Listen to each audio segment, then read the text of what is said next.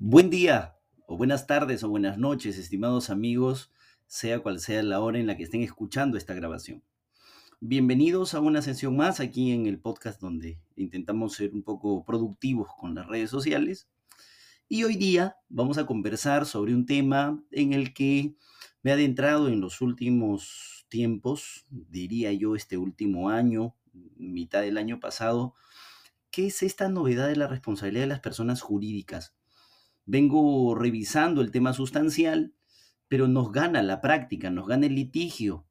Y yo he participado ya en muchas ocasiones en defensas de personas jurídicas en procesos penales, ¿no? Y ustedes van a poder ver que esta forma de responsabilidad es totalmente diferente, sin duda alguna, a la, la de la persona natural.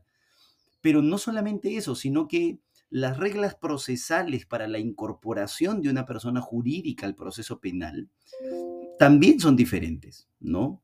También tenemos eh, reglas especiales para ese tratamiento.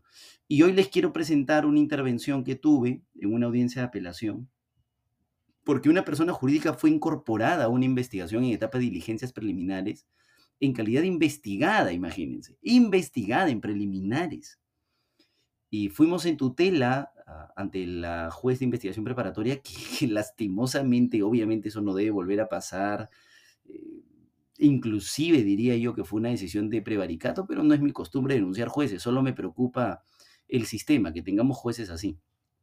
Declaró infundada la tutela y dijo que no había problema, que como no estaba prohibido, estaba permitido. Y felizmente la sala de apelaciones nos dio la razón.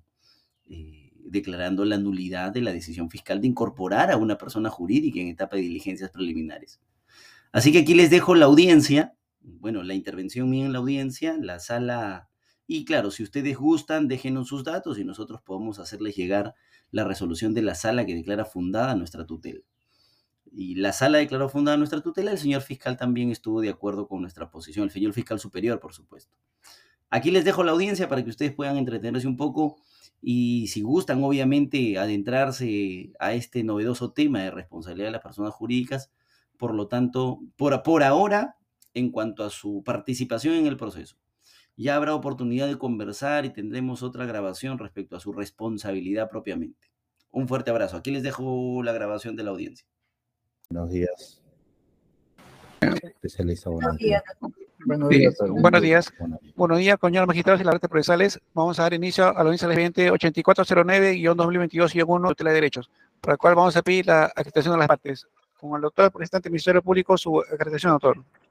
Buenos días, por el Ministerio Público Ángel González Farfán, fiscal adjunto superior de la Fiscalía Superior de Ciberdelincuencia de las Fiscalías Corporativas de Lima Centro, con casilla electrónica 127511, calle Doña Catalina 498, Santiago Surco, correo electrónico a González, arroba mpfn.gov.p. Gracias.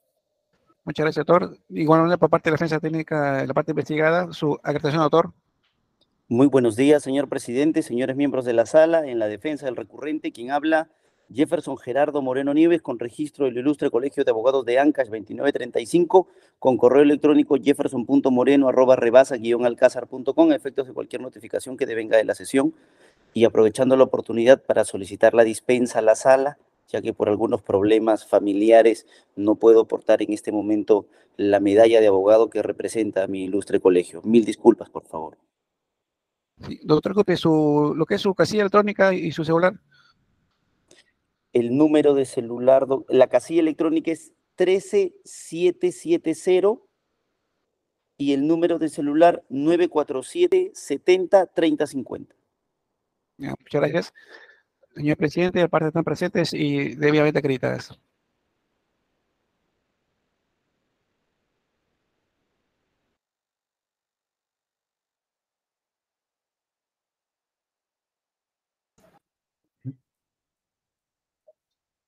Bien, buenos días con todos, encontrándose debidamente acreditadas las partes.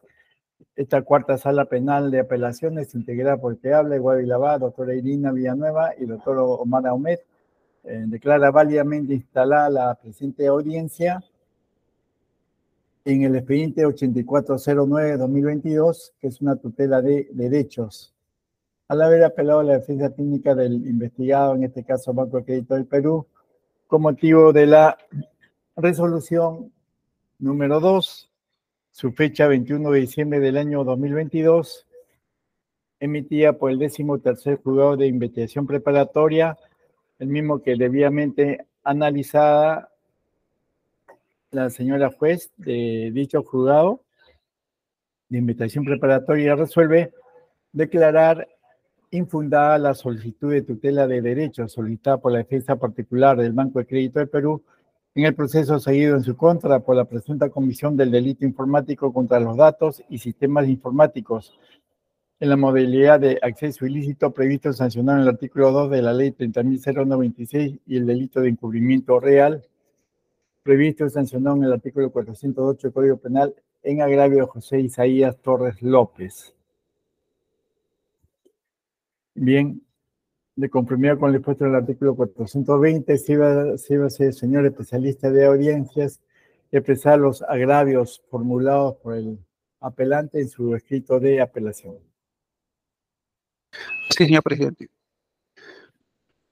Con respecto a los agravios, en la fecha técnica del investigado señala que, número uno, hay un error en la interpretación respecto de la potestad de representante del Ministerio Público. La discrecionalidad fiscal tiene límites. Agravio número dos, hay un error en la interpretación del artículo 90 y 91 del Código Procesal Penal. Y en el acuerdo plenario 07-2009-CJ-116, los cuales recogen la oportunidad procesal para incorporar a la persona jurídica al proceso.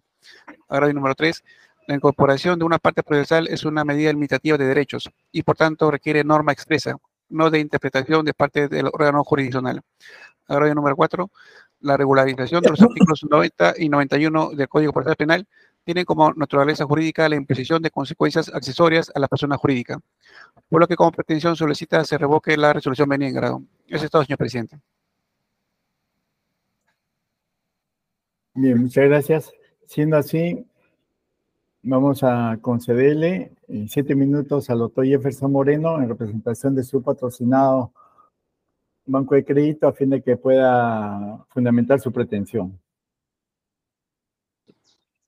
Muchas gracias, señor presidente. Señores miembros de la sala, acudimos a ustedes vía recurso de apelación con la finalidad de que se revoque la decisión venida en grado y en su defecto se declare fundado el pedido de tutela de derechos y como consecuencia y medida reparadora se ordene a la Fiscalía declarar la nulidad de la disposición número 5 de fecha 5 de octubre del 2022, mediante la cual decidió incorporar al Banco del Crédito de Perú como persona jurídica a la investigación.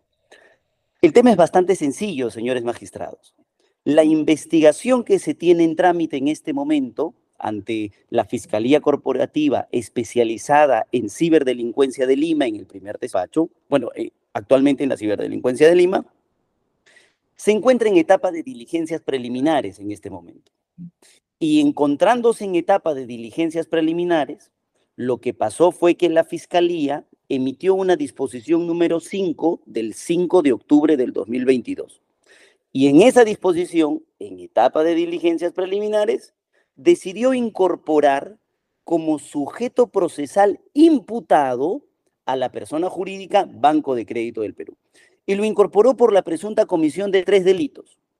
Acceso ilícito, delito contra los sistemas informáticos, uno, acceso ilícito, dos, eh, contra la administración de justicia, encubrimiento real, y tres, tráfico ilegal de datos personales. Como es sabido eh, de manera legal, nuestro Código Procesal Penal tiene un procedimiento para la incorporación de las personas jurídicas. Y ese procedimiento está regulado en el artículo 90 y 91 de nuestro Código Procesal Penal. Además, también está desarrollado y ampliado por la Corte Suprema en el Acuerdo Plenario 7 de 2009. Entonces, como tenemos un procedimiento específico y ese procedimiento específico dice que la incorporación de una persona jurídica solo puede hacerse desde el momento de la formalización de la investigación preparatoria y no en etapa de diligencias preliminares, teníamos un problema de, ilegalidad. Pero además, eh, esta incorporación requiere respetar el derecho a la defensa, porque un fiscal que pretende incorporar una persona jurídica necesita presentarle un requerimiento al juez de la investigación preparatoria, el juez de la investigación corre traslado a la parte que pretende ser incorporada, se convoca una audiencia para debatir si es que, por ejemplo, el delito que se le imputa se encuentra o no en la ley que permite la incorporación de personas jurídicas y si existe la, mínima información para que la persona jurídica sea incorporada a la investigación. Nada de eso pasó porque primero, la incorporación de la persona jurídica se hizo en las diligencias preliminares y nunca se presentó ningún requerimiento al juzgado de investigación y por supuesto tampoco se hizo audiencia. Como consecuencia de esa decisión, en aplicación del artículo 71, inciso 4, acudimos al juzgado de investigación preparatoria solicitando tutela. La juez de investigación ha declarado infundado nuestra tutela básicamente por cuatro razones que son los errores que ha resumido muy bien el señor el especialista de sala.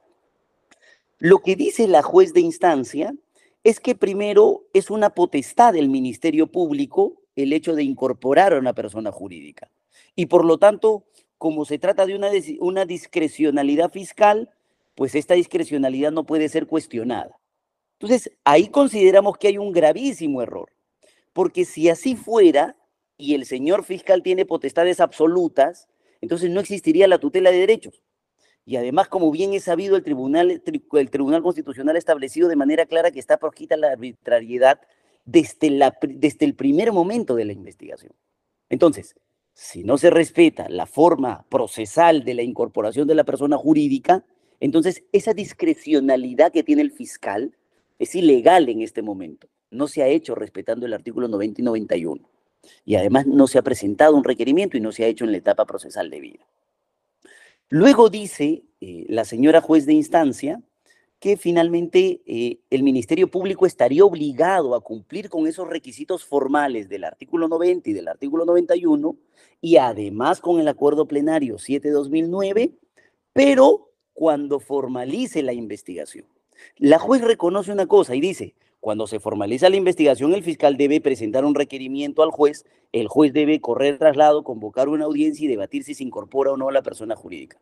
Pero como estamos en diligencias preliminares, eso no se debe hacer necesariamente. El fiscal puede investigar y puede incorporar una persona jurídica sin necesidad de cumplir con el 90 y 91, porque eso lo hará cuando formalice la investigación. Contra esa decisión, tenemos eh, mucha argumentación que presentar y sostenemos que es un gravísimo error. Primero porque la jurisprudencia es bastante uniforme en señalar que este respeto del artículo 90 y 91 se hace a partir de la formalización. La incorporación de una persona jurídica no se puede hacer en preliminares. Nosotros, para no redundar, les hemos presentado toda la doctrina y toda la jurisprudencia que hemos podido encontrar al respecto. Hemos citado al profesor Espinosa Goyena, Dino Carlos Carocoria, el mismo señor juez supremo César San Martín Castro, que establece bien claro en su libro Lecciones de Derecho Procesal Penal que la incorporación de la persona jurídica solamente se puede hacer desde después de la expedición de la formalización de la investigación preparatoria. Y así también lo ha expresado la propia jurisprudencia nacional, por ejemplo, en el subsistema nacional cuando han establecido que la incorporación de la persona jurídica solamente se puede hacer a partir de la formalización de la investigación de derechos fundamentales, de, investigación preparatoria. Pero además, señores magistrados, hay una, hay una razón fundamental que es más sustancial, teleológica y que ni siquiera responde a la ley. Porque si la señora juez dice que la ley solo se debe respetar a partir de la formalización y que el fiscal sí puede incorporar una persona jurídica en etapa de diligencias preliminares, necesitaría una base legal expresa, porque la limitación de derechos fundamentales siempre requiere base legal expresa. La maximización de derechos no, pero la restricción de derechos sí. Esa es la regla del proceso penal. Entonces, cuando nuestro código regula el artículo 90 y 91, lo reconoce porque se trata de la limitación de un derecho fundamental. Si la juez pretende que en el Perú la fiscalía puede incorporar personas jurídicas en preliminares, necesitaría de una base legal expresa porque se trata de la limitación de derechos fundamentales. Y finalmente, hay un grave error en la que incurre la, la señorita juez, porque fíjense que hay un detalle importante. Los delitos por los cuales el banco de crédito fue incorporado son tres acceso ilícito, encubrimiento real y tráfico ilegal de datos personales. Pero resulta que la ley 3083.5, que modifica la ley 30.424, que establece la responsabilidad de personas jurídicas para que puedan ser incorporadas al proceso penal, no regula como delito ninguno de estos tres.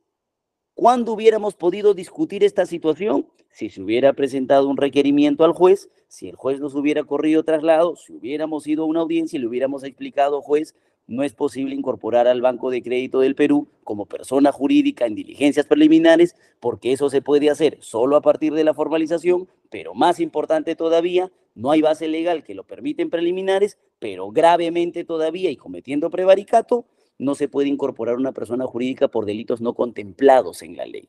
Por esas consideraciones, señores miembros de la sala, consideramos que la resolución venida en grado incurre en error y solicitamos a su digna sala se sirva a revocar la decisión y declare fundada la tutela de derechos y por tanto ordene a Fiscalía declare la nulidad de la disposición número 5 y en consecuencia la exclusión de la persona jurídica Banco de Crédito del Perú en la etapa de diligencias preliminares que se sigue en este proceso penal.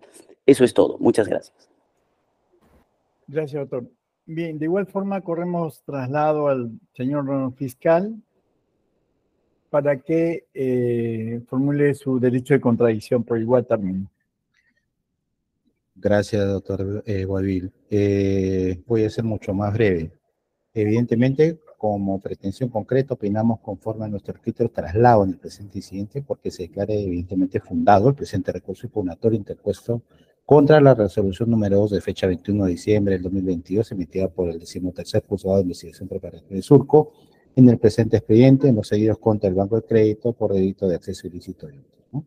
Primero, porque evidentemente los artículos 90 y 91, eh, numeral 1 del Código Procesal Penal señalan que las personas jurídicas solo deberán, recogiendo el verbo rector que señala el artículo 90, deberán ser incorporadas al proceso bajo requerimiento fiscal, conforme eh, observa lo señalado en mismo artículo 3 del Código, ¿Y qué dice el artículo 3 del código? Pues comunicación formal de investigación preparatoria. Se ha precisado hace unos por parte de la defensa.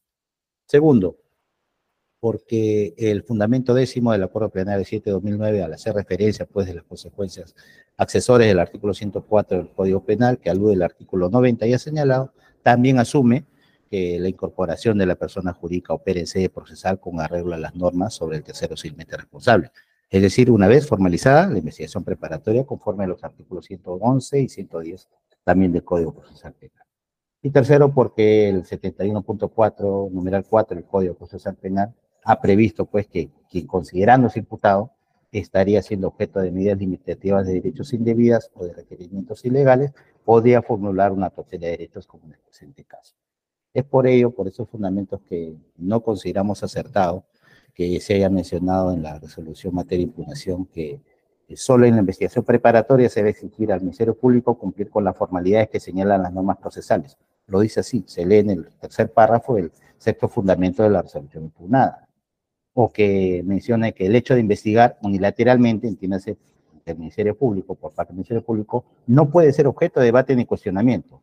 También se indica así en el quinto párrafo del sexto fundamento de esta resolución cuando lo que decimos se, incorpora o investiga sin observar las normas procesales, ¿no? Motivos por los cuales, conforme a nuestro escrito de fecha 17 de enero, opinamos porque se declare fundado el presente recurso impugnatorio. Y solo como eh, acotación, eh, indicar a la sala que a partir de esta generación de este incidente y otros motivos más, el Banco de Crédito investigado, eh, con fecha 6 de enero del presente año 2023, solicitó la exclusión fiscal del caso por parte del primer despacho que lo llevaba. Es así que la Fiscalía Superior, con fecha 15 de febrero del presente año, declara dada la exclusión fiscal, esta ya no se encuentra actualmente bajo conocimiento del primer despacho de investigación de las Fiscalías Corporativas Especializadas en Ciberdelincuencia, sino ahora a conocimiento del segundo despacho desde el 15 de febrero, pendiente de emitir pronuncia. Es todo, señor Bien, doctor, gracias. Siendo así, corremos traslado a la, a la defensa técnica del apelante para que, si desea, puede formular su derecho a réplica por tres minutos. Sí, señor presidente, efectivamente eh, estamos de acuerdo con la posición del señor fiscal superior. Se trata básicamente del respeto de la legalidad procesal penal en el Perú y, por supuesto, del derecho a la defensa. Para no ser redundante, sí quisiera dar a la sala algunos datos adicionales. Efectivamente hemos tenido algunos inconvenientes a lo largo de las diligencias preliminares con el señor fiscal eh, del primer despacho a cargo de esta investigación. Como consecuencia de estos problemas, entre ellos la incorporación indebida de la persona jurídica, un trato diferenciado y la vinculación que tenía el señor fiscal con el abogado defensor de la parte agraviada, eh, la Fiscalía Superior eh, decidió declarar fundado nuestro pedido de, exclusión de los fiscales eh, provinciales y en esta disposición fiscal superior que es la disposición 88 del 15 de febrero del 2023, la Fiscalía Superior reafirma la posición que ha presentado por escrito y que ha oralizado debidamente en esta audiencia. Primer dato que quiero entregarles. Y el segundo dato que sí quisiera entregarles también es que eh, la Fiscalía Provincial, en su momento, todavía a cargo del primer despacho, cuando emite la disposición número 5 que incorpora al BCP, que es la, decisión ilegal, nosotros solicitamos la exclusión y ellos emiten la disposición número 6 del 23 de noviembre del 2022, donde declaran no al lugar nuestra solicitud.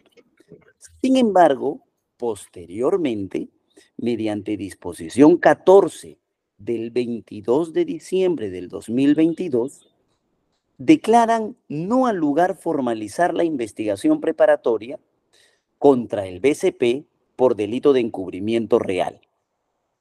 Pero fíjense este detalle. Varían la condición jurídica del BCP de persona jurídica a tercero civil responsable por los dos delitos que quedarían, hasta, hasta donde nosotros entendíamos, que era el delito de acceso ilícito y tráfico ilegal de datos. Hasta ese momento, señores magistrados, nos entendíamos excluidos de la investigación. Sin embargo, posteriormente, la Fiscalía en la Providencia 16, de fecha 5 de enero del 2023, señala que subsiste el estatus de persona jurídica investigada por delito de acceso ilícito y tráfico ilegal de datos. Entonces, ¿Por qué les doy este dato?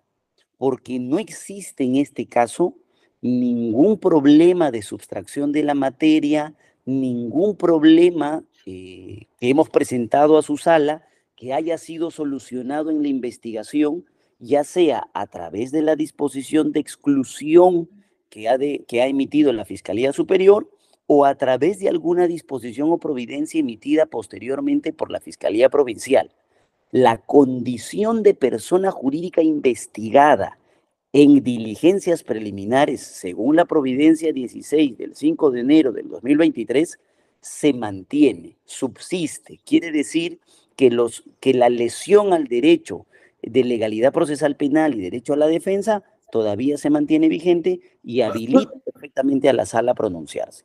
Solo esos datos adicionales, señor presidente. Gracias, doctor. Señor fiscal, de igual forma su derecho duplica. Nada que añadir, solamente precisarle, señores magistrados, que la resolución 16 es de fecha 29 de diciembre, no del 5 de enero, porque esa es la 17 que concede la apelación del extremo fiscal que archiva el informe. Que se confirmó dicho sea eso. Muy bien. Gracias, doctor. Bien. Señor fiscal, eh, de ser así, eh, estando a, lo expuesto por la defensa del apelante, eh, en relación a que eh, la disposición número 5 emitida que materia de impugnación, al haberse dado durante la etapa de las diligencias preliminares y considerar a la persona jurídica Banco de Crédito como investigada, no obstante, eh, existir normas procesales de observancia y obligatorio cumplimiento, como es respecto al artículo 90 y 91, en la cual señala que la solicitud debe ser formulada al juez de invitación preparatoria hasta antes de darse por concluida la invitación preparatoria, así como el acuerdo plenario 07-2009, lo cual ha sido inobservado o o no se ha dado el principio de legalidad respecto a ese hecho. ¿Qué nos puede precisar sobre ese punto? conforme, reiterando una vez más los fundamentos, señor presidente, eh, que evidentemente no ha sido, en pocas palabras, no ha sido nada regular el procedimiento que ha llevado a que el despacho en su momento considere incorporar una persona jurídica a partir eh, no solo de la etapa procesal en que nos encontramos, sino que evidentemente no era el momento procesal. Podría, si lo consideraba así, haber investigado, podría haber convocado al representante de la persona jurídica, recabado información y en su momento de considerarlo, incorporar, conforme a la norma procesal hídrica. Y estos vaivenes, como bien lo ha señalado el abogado de la defensa, de, postergar, de posteriormente eh, incluirlo como tercero para posteriormente mm, desistir de esto, pues no hace sino eh, advertir a este despacho fiscal que no se ha llevado de manera regular. Qué duda cabe, al menos esa carpeta fiscal. Muy extraño por parte del primer despacho, pero que como quiera que sea, señor este presidente, generó una exclusión fiscal que hizo que el despacho superior intervenga de inmediato y reconduzca ahora hacia otro despacho que esperemos, ya estando en etapa preliminar, pues se pronuncie conforme a sus atribuciones. Muy bien, doctor, gracias. Eh, igualmente, doctor Jefferson, eh, en relación a lo que usted ha señalado, que si bien es cierto, había algunas variaciones, eh, sin embargo, continúa siendo investigada como persona jurídica el Banco de Crédito. Pero usted ha señalado de que eh, en cuanto a la variación sobre uno de los delitos, acceso ilícito y tráfico ilegal de datos personales, eh, o le escuché mal, o precisó de que había sido variado su condición como tercero civilmente responsable. Sí, señor presidente. Se, lo explico de manera más detallada para que pueda quedar claro. Por favor cuando se incorpora al banco de crédito como persona jurídica en preliminares, se hace por tres delitos. Eh, acceso ilícito, encubrimiento real y tráfico ilegal de datos personales.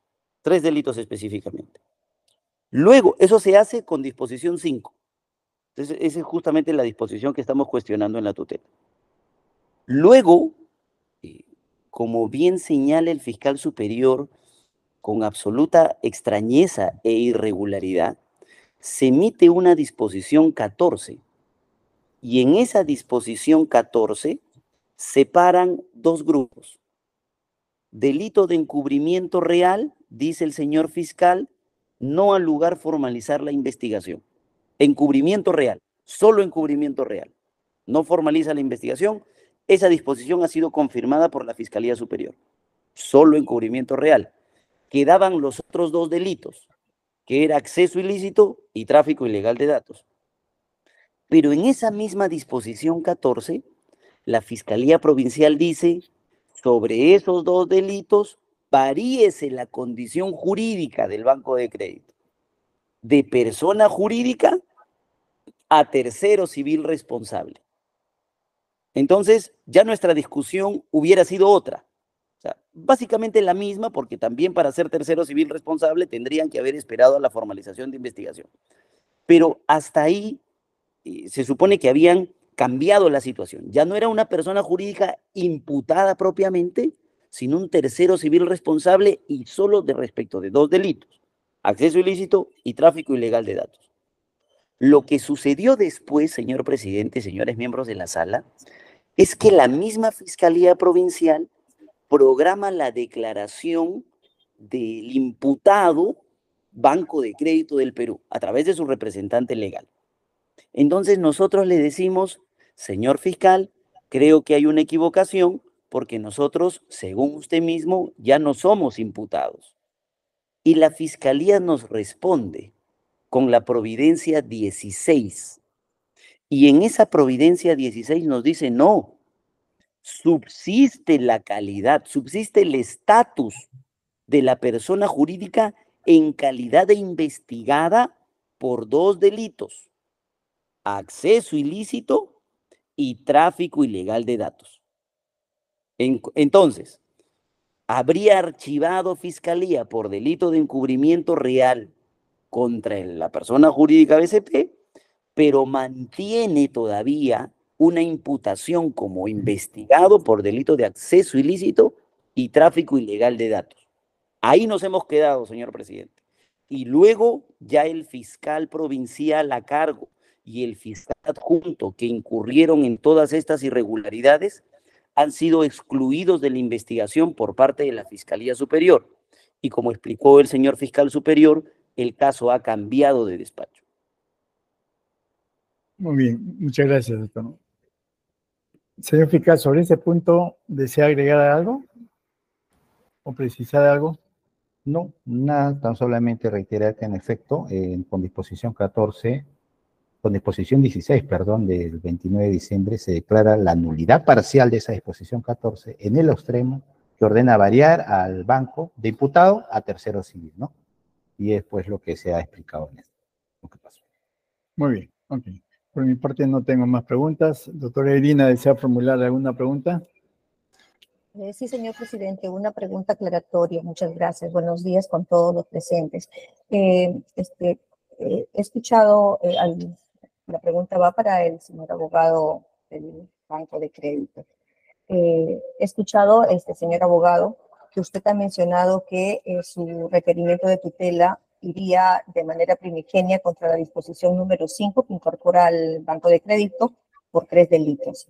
Eh, nos ha indicado con posterioridad el, el, el, tracto eh, sucesivo de la investigación preliminar que corresponde a la disposición 14, que nos ha indicado el Ministerio Público que ya eh, estaría, se habría dado la nulidad parcial. para limitar el alcance de esta tutela, señor abogado, eh, la tutela iría contra la disposición número 5, de manera, eh, como se hizo de manera primigenia, o en este momento, eh, también iría contra la providencia número 16, que no tengo entendido, no, he escuchado, que se habría declarado la, la nulidad en esta, en esta providencia 16, se indica que subsiste el estatus de persona jurídica, eh, el estatus de investigada, ¿no? Eh, la persona jurídica del Banco de Crédito por estos dos delitos. No sé, en este momento, y nos indica en la tutela directamente contra la disposición número 5 de incorporación del Banco de Crédito, contra la providencia número 16 o en general eh, cuál sería la pretensión de la tutela, porque el ministerio, el, el acto se ha eh, pronunciado únicamente por lo que corresponde a la primera disposición que usted indica. Sí, doctora. Sí, doctora, muchas gracias por la pregunta. Si consideramos que es la disposición número 5 y se mantiene la tutela tal cual está planteada. ¿Por qué, doctora? Porque fíjese, cuando, la, o sea, el origen del problema es la disposición 5, que realiza la incorporación. Esa disposición 14, que hace la diferenciación y dice, encubrimiento real no formalizamos y acceso ilícito y tráfico ilegal de datos variamos a, a tercero civil responsable, luego es declarada nula por disposición 16. Es como si no existiera. Y la providencia 16, que nos dice subsiste el estatus de persona jurídica investigada, en realidad es una mera referencia. Entonces, el origen, el acto procesal ilegal, es consideramos nosotros la disposición 5. La providencia, como no exige motivación, no tenía por qué explicar cuál era su razonamiento a través del cual pues la persona jurídica quedaba en esa calidad, sino que tiene su base simplemente en la disposición 5. Y en el peor de los supuestos, doctora, si se declara nula la disposición 5, conforme hemos solicitado, en consecuencia, la providencia 16 queda sin respaldo y, sin referencia y por lo tanto eh, la afirmación que se hace de subsistencia ya no tendría sentido. Por eso es que consideramos si es solo la disposición 5 la que debe ser declarada nula, doctora. Eh, bien, bueno, este, doctor, la tutela de derecho no declara la nulidad de las disposiciones, hay que poner en claro eso, ¿no? simplemente el, de, el derecho es el, derecho que se habría vulnerado por algún acto eh, ilícito. eh, la, el- el- no es posible la declaración de la nulidad de la disposición número 5, sino a- iba a lo que se resolvió en la disposición número 5, que es la incorporación como investigada a la persona jurídica, vulnerando el derecho y las normas procesales, ¿no? Efectivamente. ¿Mm? Efectivamente, doctora, lo que, lo que hemos solicitado es efectivamente, con la precisión adecuada en el escrito de tutela, si usted lo revisa, eh, sol- hemos solicitado al juzgado de investigación eh, se reconozca la violación de los derechos que hemos establecido, que es legalidad y defensa, y se ordene a la fiscalía, declare la nulidad porque es parte de la potestad de quien emite la decisión. Así ha sido expresamente el petitorio, doctora. Bien, eh, no tengo más preguntas, señor presidente. Muchas gracias. Doctor Omed, ¿alguna pregunta? Ninguna, señor presidente. Gracias. Viendo, siendo así, damos por terminada la presente audiencia, al haberse otorgado garantías procesales a las partes para su intervención, así como terminadas las grabaciones, para que el colegiado pueda emitir la resolución correspondiente en el plazo de ley. Muchas gracias, buenos días. Buenos Con su días, permiso. doctor. Muchas Doctora gracias. Doctora Irina, doctor Met.